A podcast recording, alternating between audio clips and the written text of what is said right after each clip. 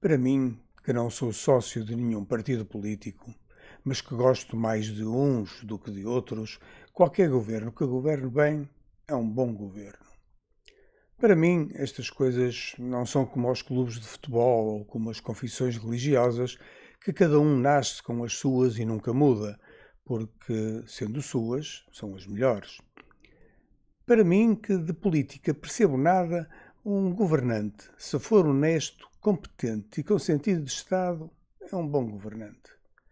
E ainda para mim, o chefe dos governantes, o governante mor, tem de cumprir todos os itens, sem falhar nenhum, e tem de ser um líder para o governo e para a nação.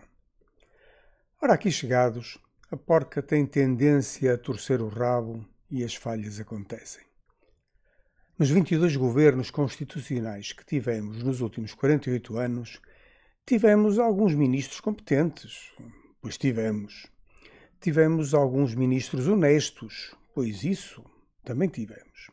Tivemos, ou melhor, não sei se tivemos mais do que um ou dois com sentido de Estado. E, digo eu, que repito, disto percebo nada, não me lembro de termos tido nenhum com isso tudo ao mesmo tempo.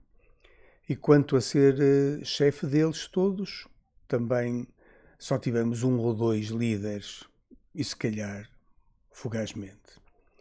Para tanta suposta democracia, para tanta mudança radical para melhor, para tanta excelência nos mandantes, tudo isto é muito pouco.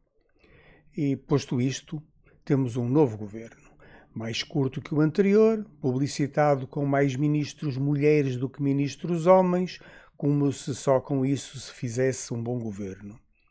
Com caras conhecidas, algumas por mais razões, com alguns freteiros que foram reconhecidos e subiram mais um degrauzito no aparelho, com alguma incompetência de um ou de outra, e com algumas caras que desconheço e como tal, me abstenho de fazer considerandos.